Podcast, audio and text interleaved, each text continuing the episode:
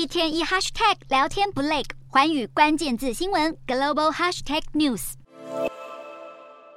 俄罗斯佣兵组织瓦格纳集团首脑普里格金坠机身亡后，外界普遍认为，俄国国防部会持续将部分瓦格纳兵力纳入正规军。这让波兰总理担心，在俄国总统普丁的带领下，瓦格纳佣兵会变得更具备威胁性。与白俄罗斯接壤的波兰和波罗的海三国，眼看危险步步进逼，也不愿坐以待毙。这几国的内政部长召开会议后，波兰内政部长卡明斯基公开发表了声明。卡明斯基坚定地表示，一旦爆发任何有关瓦格纳集团的严重事件，波兰和波罗的海国家将全面关闭与白俄之间的边界，并且无条件展开报复行动。事实上，波兰对瓦格纳如此感冒也不是没有原因，因为自从俄乌开战，瓦格纳转至白俄驻扎以来，波兰的国安情况就变得相当不稳定。波兰警方近日还逮捕了两名涉嫌非法侵入国家铁路通讯网的男子，当局还指控俄国及白俄政府是主导这一事件的幕后黑手。所幸这起网攻很快就被波兰安全机构察觉，